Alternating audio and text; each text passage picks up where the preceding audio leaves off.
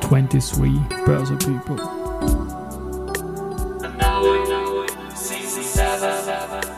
And now in season 7.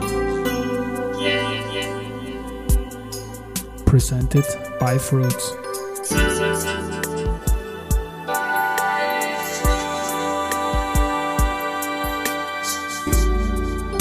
Ja, herzlich willkommen wieder zur Serie 23 Börse People. Und diese Season 7 der Werdegang und Personality Folgen ist presented by Fruits. Mein Name ist Christian Drastil, ich bin der Host dieses Podcasts und mein vierter Gast in Season 7 ist Andreas Posawatz. Er berät in den Bereichen ESG, Corporate Governance, Capital Markets, Investor Relations, Climate und Nachhaltigkeit. Er war Tennisspieler und Musiker und spätestens jetzt wird klar, dass wir fünf Stunden sprechen könnten. Ganz zu Beginn spiele ich aber etwas ein, das wir für den ganz besonderen 22. März 2023 aufgenommen haben. Und ich darf dir zu deinem 45er gratulieren, ganz zu Beginn, lieber Andi. Ja, da stoßen wir mal gleich an, stoßen wir mit, mal an. mit Wasser. Ja, mit Wasser, alle. genau.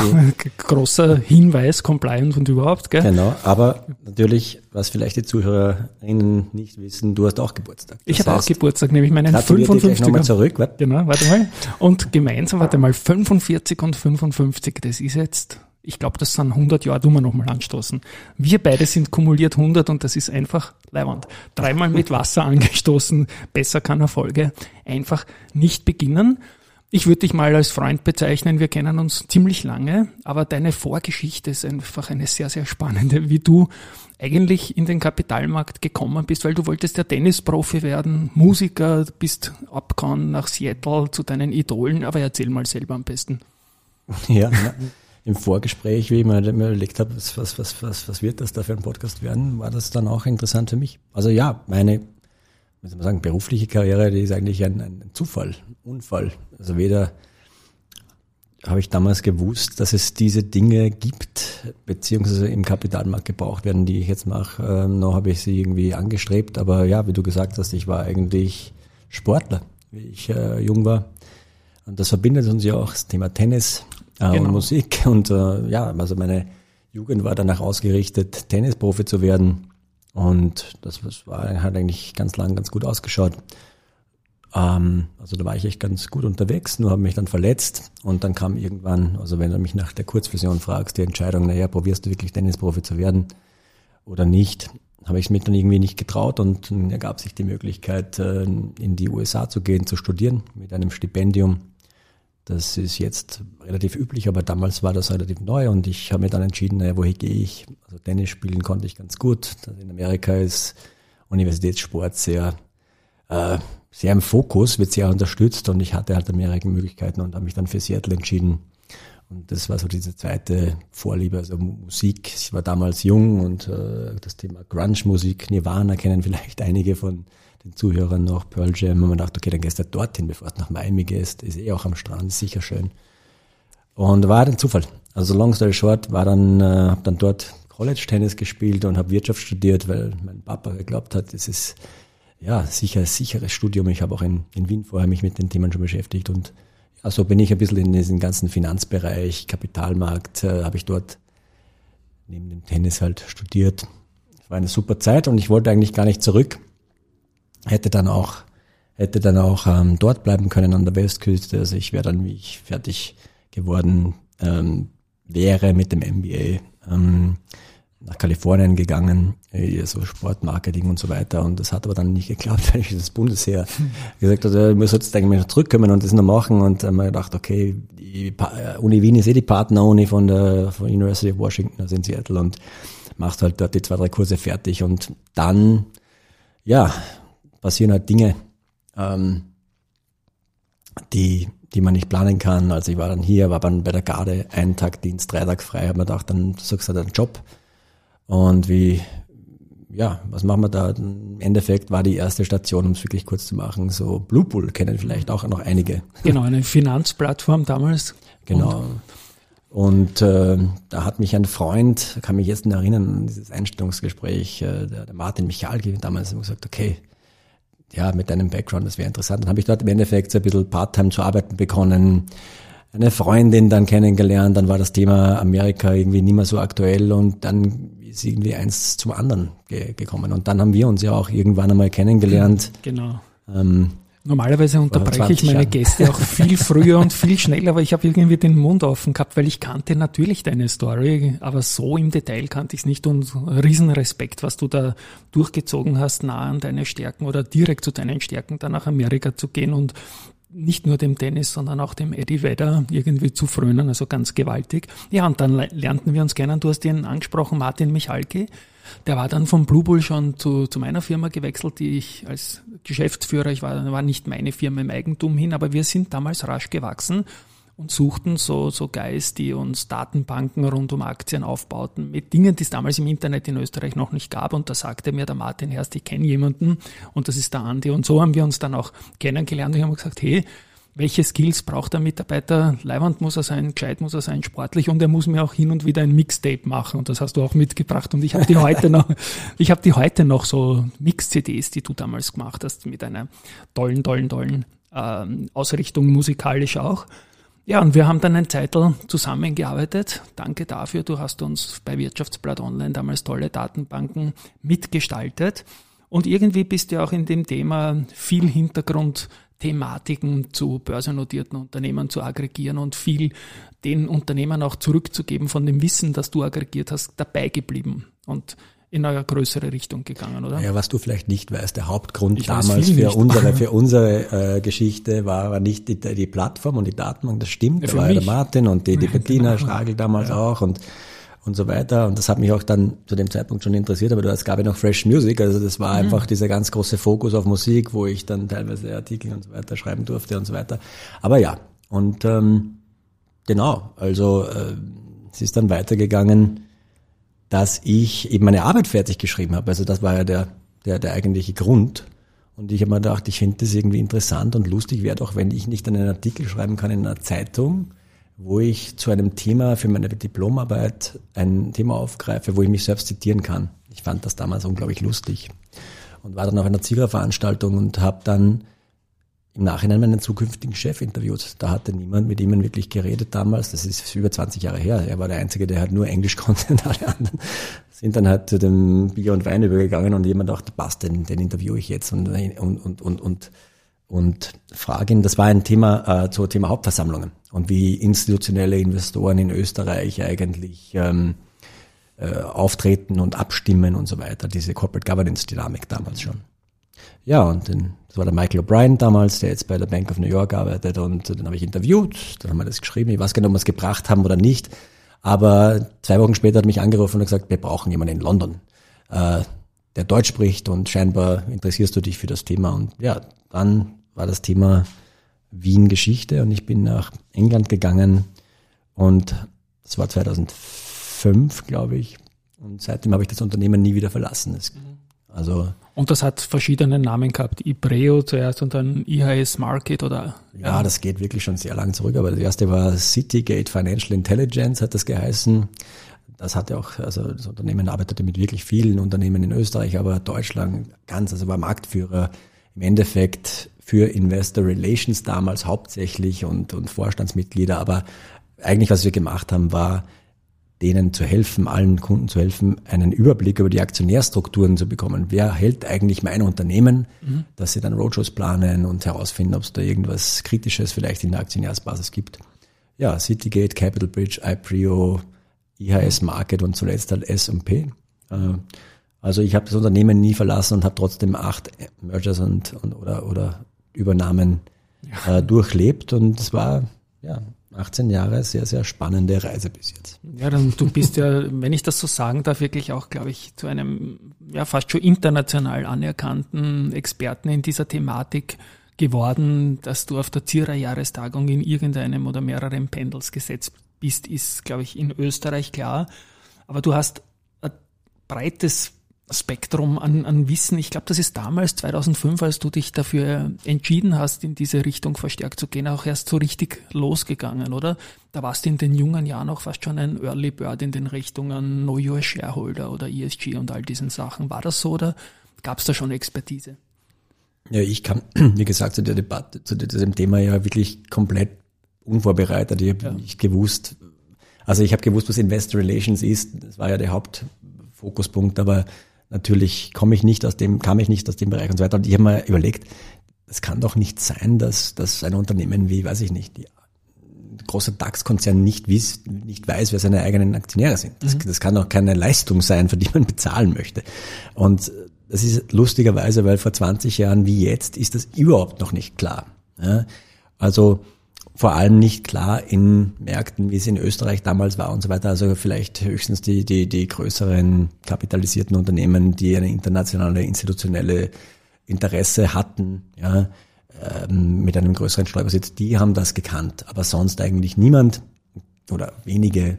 Und ja, es war irgendwie neu, diese ganze ja, Corporate Governance Thematik, Professionalisierung von Investor Relations, meiner Meinung nach hat in vielen Teilen Europas erst begonnen mhm. und erst Jahre später in anderen Entwicklungsmärkten halt. Also das ist schon sehr zeitverzögert gekommen, wo ich mir die Frage gestellt habe, das kann eigentlich nicht sein. Also wie, wie, wie arbeitet ein Unternehmen, wenn sie diese Informationen nicht hatten? Also das war schon sehr interessant damals. Ich meine, was ja auch interessant sein muss, ist zum Beispiel, wenn man sich die Peers anschaut und deren Aktionäre, wenn man sagt, warum habe ich die nicht zum Beispiel als, als Bank A, wenn die Bank B das nicht hat oder so. Ne? Genau. Dorthin zu gehen, zum Beispiel in Märkte, wo ich schwach bin. Ja, das war ja, das waren damals eben ganz zu Beginn so diese Hauptprodukte sozusagen, die ja. wir verkauft haben. Also wer sind deine Investoren, dementsprechend, wer sind sie, wer ist es nicht und wer hält dir deine Peers, ja. einfach mal so Benchmarking, dann gab es so Targeting, das ist ja auch sehr interessant, wie man an neues Geld, an neue Investoren herantritt und was ihm da ganz viele Stakeholder in einem Unternehmen erzählen, warum das äh, nicht die tollen Investoren sind. Marktmeinungsforschung, ja, was denken denn deine Investoren über dich? Das machen wir immer noch. Mhm. Also die machen wir ja auch jetzt bei S&P immer noch, aber damals war es halt sehr, sehr neu, so, so Marktanalysen. Ja, und da hat sich viel entwickelt dann. Das kann ich mir vorstellen. Und ESG ist natürlich immer wichtiger geworden. Ich glaube, das ist auch dir ein großes Anliegen, Aspekte der Nachhaltigkeit und so weiter und so fort. Bitte auch da um eine kleine Zeitreise, wann in deiner Wahrnehmung das Thema zentral geworden ist. Ja, das ist für mich persönlich, also eigentlich persönlich noch viel, viel wichtiger als beruflich, auch wenn das mein also aktuell bin ich für das Thema ESG, für das Thema Nachhaltigkeit und Corporate Governance global verantwortlich bei, bei S&P oder einer Division von S&P bei Market Intelligence.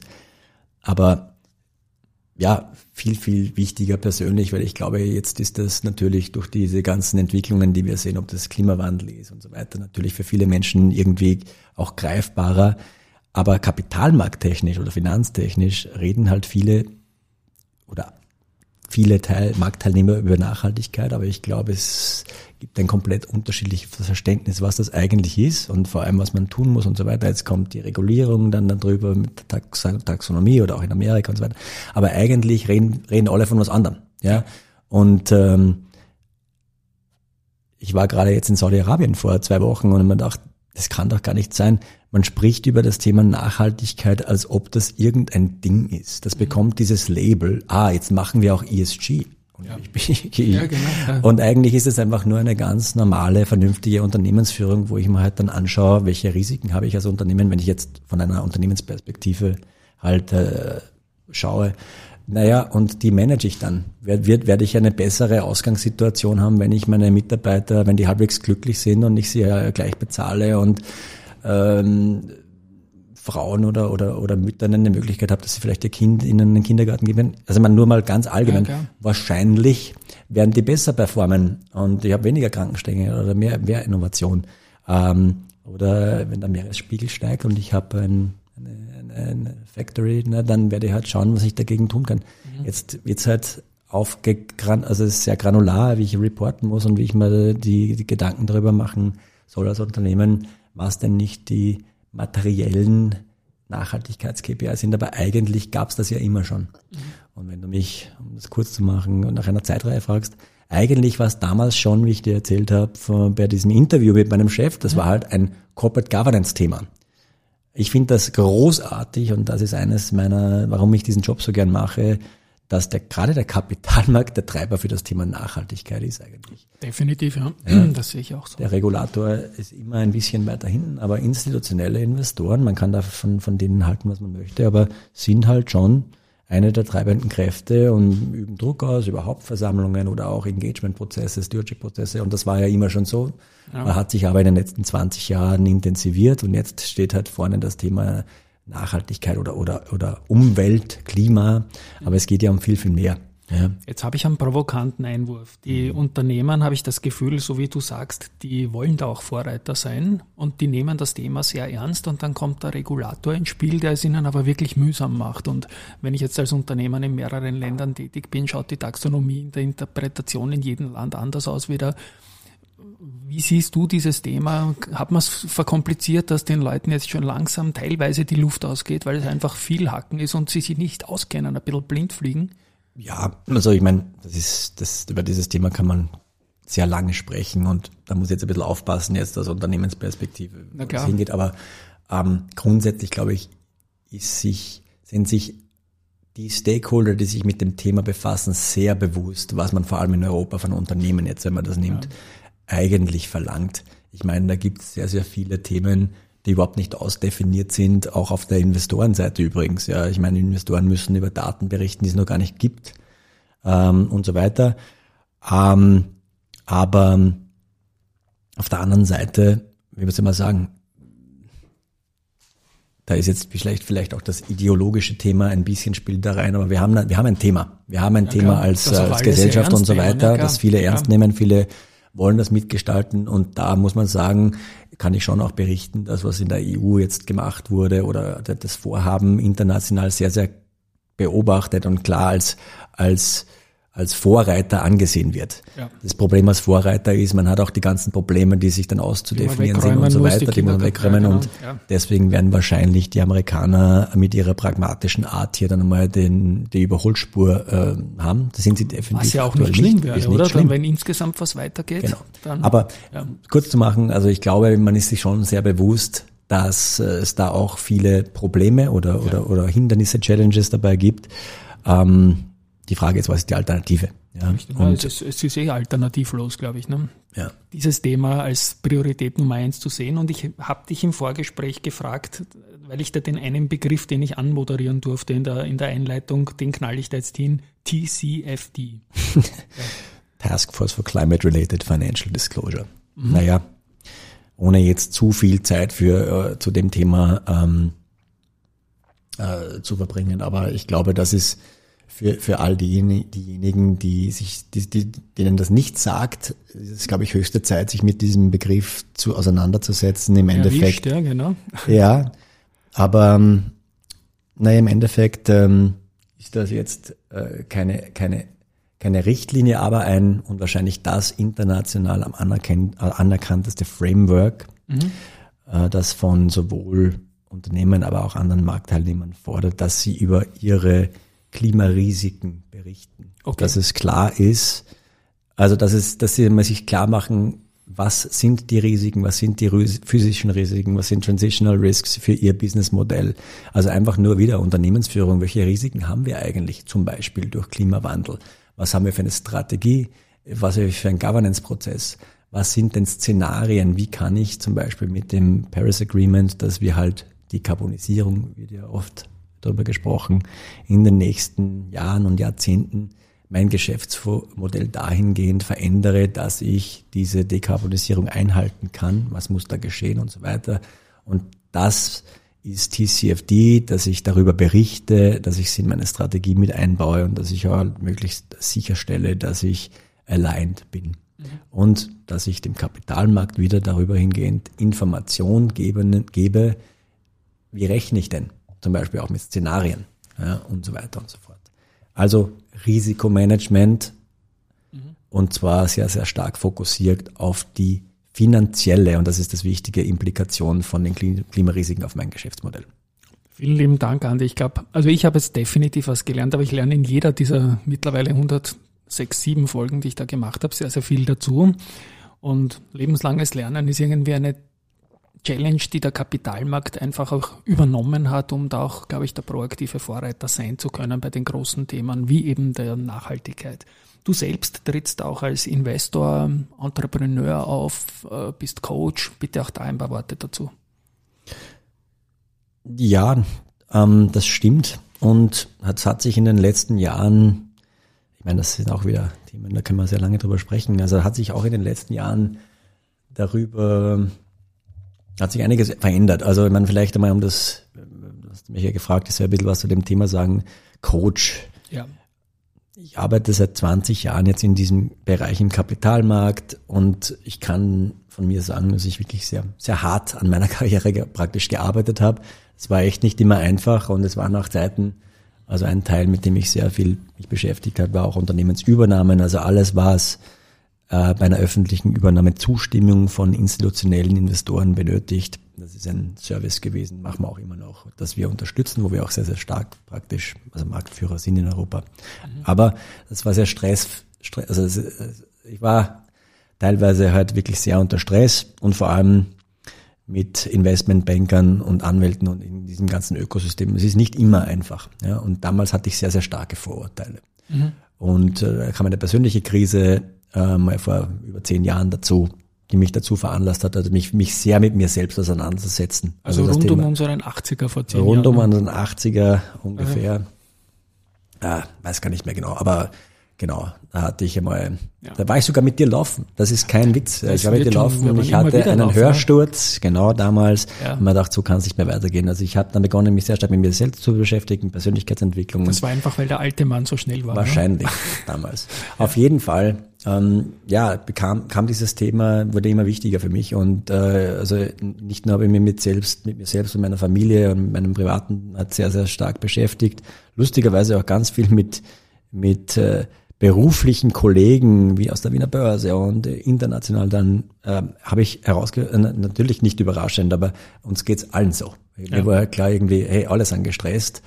Und ich habe mich halt dann auf dieses Thema fokussiert und habe dann auch Ausbildungen dazu, dazu gemacht und habe dann irgendwann gedacht, es hat mir so geholfen, also mich mit mir selbst auseinanderzusetzen und dann diese, diese, diese äh, Ausbildungen zu machen. Ich möchte auch anderen Menschen helfen und habe dann das Turn It Around Institut gegründet. Das wirft jetzt nicht viel Geld ab, aber es ist einfach über die letzten zehn Jahre so großartig äh, gewesen, dass ich vielen beruflichen Kollegen, aber auch im privaten Bereich einfach helfen konnte. Der Fokus ist auf Stress Management. Inquiry-Based Stress Reduction ist so ähm, ja, ein, ein Thema, das mir einfach persönlich unglaublich viel geholfen hat. Also Turn It Around Institute in Richtung einen Distress in einen Eustress zu drehen zum Beispiel. Fokus ist persönlich. Ja, also wie kann ich ähm, durch einen Perspektivenwechsel und die Handlungen, die das dann halt nach sich zieht, äh, mein Leben ändern. Ja, oder meine berufliche Situation ändern. Und das war großartig für mich selbst. Mache ich immer noch, natürlich nicht so viel Zeit, aber es ist eigentlich so ein bisschen was zurückgeben an die Leute, die mir da geholfen, geholfen haben und und an alle da draußen. Und das andere ist, das hat mein ganzes, ich habe gesagt, ich hatte sehr viel Vorurteile. Ähm, also wir haben, glaube ich, jeder Mensch hat Vorurteile und urteilt äh, ja, eigentlich dauernd, aber ich meine, die sind halt nicht immer, nicht immer hilfreich und ich habe dann auch die Art zu arbeiten mir bei mir selbst ein bisschen verändert und auch die Art, ja, nicht nur durch das Institut irgendwie zurückzugeben an die Gesamtheit, sondern auch investieren oder Partnerschaften. Und zum Beispiel ein Freund von mir, Big House, hast du mhm. angesprochen, mhm. ein Investor, mein, ein, ein bekannter und guter Freund von mir hat eine unglaubliche coole Geschäftsidee, die ist zwar nur in, in Amerika, äh, in, in, in UK, also in, in England, aber Obdachlose von der Straße holen. Mhm. Ja. Also Big House kann sich jeder anschauen. Ist eh öffentlich, ist eine großartige Initiative, wo ich ähm, ihm helfe, dem Paulo, und äh, auch investiert sind, bin. Und es ist auch ein Geschäftsmodell. Man, man kann Geld, das ist wirklich ein Social Investment, Geld, mhm. Geld damit verdienen. Kurze Zwischenfrage, ja. ich habe mal Big House notiert, ohne E hinten, oder? Ohne, ohne also, E, ja, Big House, ähm, okay. genau. Aber im Endeffekt, das ist in, soll ich, soll ich ja, was bitte, ich bitte also, drum, ja, ich bin sehr neugierig auch. Big House in, in England gibt es halt ein, ein, ein Obdachlosenproblem, wie in vielen anderen Ländern auch und vor allem in Städten wie Liverpool oder anderen ähm, in London sieht man das ja häufig nicht, aber und da übernehmen die Charities, YMCA und viele andere praktisch so ein Thema, wie, wie, wie schaffen wir das, dass diese Obdachlosen, dass wir die von der Straße holen und die brauchen dann Unterkunft. Ja, das heißt, die sind komplett die ganze Zeit auf der Suche nach äh, Wohnungen oder mhm. irgendwelchen Unterkünften, wo sie diese Leute beheimaten können. Big House bietet genau das an. Also man sucht irgendwie welche Flats, die man dann renovieren kann, dass die praktisch über die Charity vermietet werden kann. Und wenn man, das wird gefördert von den Staat und oder von der Stadt, von dem Stadtkreis. Mhm. Wenn man sich da dann ausrechnet, hat man einen relativ guten, sicheren Yield über mehrere Jahre. Und die Obdachlosen kommen dort rein, sie haben was zu bleiben, sie werden auch, sie lernen einen Job, weil in dem Moment, wo man die, die, die Unterkunft praktisch renoviert, kann ich mal einen Elektriker ausbilden oder einen mhm. Maler oder irgendeinen Maurer oder irgendwas. Das heißt, die haben ein Angebot, dass sie reintegriert werden. Ja, und es ist einfach großartig. Klingt wirklich ganz hervorragend und extremer Social Impact natürlich. Debt Ray ist auch noch so ein Stichwort. Stichwort. Ja, also du hast mich gefragt, bereite dich vor. Debt Ray und äh, Governance and Values sind die anderen beiden Themen. Da sind ich, bin ich jetzt äh, ähm, äh, also im Berater, ja, mhm. also bin ich ja im, im Advisory Board dabei. Die beschäftigen sich mit Corporate Governance Themen. Debt Ray ist halt ja gerade im aktuellen Umfeld recht spannend, weil es ähm, wie beschreibt man das am einfachsten? Also ich kann relativ äh, klar auf der Anleihenseite mir, wenn ich ein Unternehmen bin, ausrechnen, was ist denn aktuell, ist aktuell ein guter Zeitpunkt zu platzieren oder nicht, egal was mir das ganze Umfeld und Banken und so weiter sagen. Also wo habe ich die beste Gelegenheit, eine Anleihe zu platzieren und auch was ist denn der beste wirkliche Preis. Mhm. Ja? Also und so weiter. Also ich habe eine unabhängige Möglichkeit zu schauen, was ist gerade das Umfeld und ist es guter, guter Zeitpunkt oder nicht. Ähm, und ist einfach ein, ja, ein Datenhaus spezialisiert auf Anleihen und so weiter. Also ich kann natürlich das gleiche auch umgekehrt auf der Investorenseite verwenden und so weiter. Also mhm. das ähm, ist auch ein recht interessantes ähm, Thema. Ich glaube, dass gerade jetzt im aktuellen Zinsumfeld Riesenkonjunktur äh, hat. Riesenkonjunktur hat. Also hoffentlich, ja. wie gesagt, äh, die Leute, die es interessiert, äh, die es nicht kennen, Deadray, es ist auch sicher ein recht, recht spannendes. Also ja, schaut euch das an. Ich, es mhm. gibt, wissen, glaube ich, viele Leute nicht, dass es überhaupt sowas gibt. Wunderbar. Und Abschließend noch, ähm, ist es ein bisschen ein Karriere- und Werdegang-Podcast. Wie die meisten meiner Gäste sind die Wege, über die wir jetzt da gesprochen haben, schwer kopierbar. Man geht nicht so leicht nach Seattle zu seinen Musikgöttern und will Tennisprofi werden und kommt dann wieder zurück. Ähm, aber hast du einen Tipp an, an junge Leute, die so ähnliche Träume haben? Wie geht man das am gescheitersten an oder ist das wirklich alles individuell? Ja, es ist gar nicht so leicht. Also ich meine, mein, wenn ich zurückblicke jetzt, ich muss echt sagen, es war, es war irgendwie alles Zufall und nicht mhm. geplant. Gleichzeitig glaube ich aber wirklich ganz fest daran, dass es keine Zufälle gibt. Ja. Und so ein Lieblingsspruch, den ich habe, auch aus dieser ganzen ja, persönlichen Persönlichkeitsentwicklungssache ist everything happens for you, not mhm. to you. Das heißt eigentlich nicht Schön. so viel Zeit damit zu verbringen, wenn irgendwas nicht klappt. Also so. natürlich, ähm, diese Dinge wird es geben, gibt es immer, werden auch wiederkommen, aber ich meine, ich entscheide mich, wie lange ich dran hängen bleibe. Und ich glaube, ich, ja, aktiv navigieren durch das Leben und so weiter. Grundsätzlich bin ich ein großer Fan davon und das hat mir immer geholfen, ist einfach unterschätzt dein Bauchgefühl nicht, das hat meistens recht. Jetzt also. wissen wir ja beide, dass eine Karriere als Tennisprofi sowieso schon schwer genug ist und dann kam eben diese Verletzung, die es unmöglich gemacht hat. War das auch so irgendwie so ein Punkt halt, oder? Es war nicht unmöglich, aber ich meine, ich war mit 14 ein sehr, sehr, mit 14 Jahren, ja. wenn, wenn, wenn man Tennis ein bisschen verfolgt, dann, dann die meisten sind dann schon sehr, sehr gut unterwegs. Da war ich wirklich ein sehr guter, also mhm. jetzt im Vergleich, ja ähm, Tennisspieler. Ich, ich habe mit 18 Leighton Hewitt geschlagen ja, in, in, Wales bei einem ja. Tennisturnier und der hat ein ist paar der Monate. ungefähr gleich alt wie du, oder? Nein, nein, der ist deutlich jünger, aber, okay. aber nur der hatte dann ein paar Monate später Andrew Agassi geschlagen, der damals Nummer eins in der Tennisweltrangliste war. Mhm. Und ich habe mir gedacht, Wahnsinn. was ist denn jetzt los? Also das gibt's ja, ja nicht. Was mache ich hier? Ja?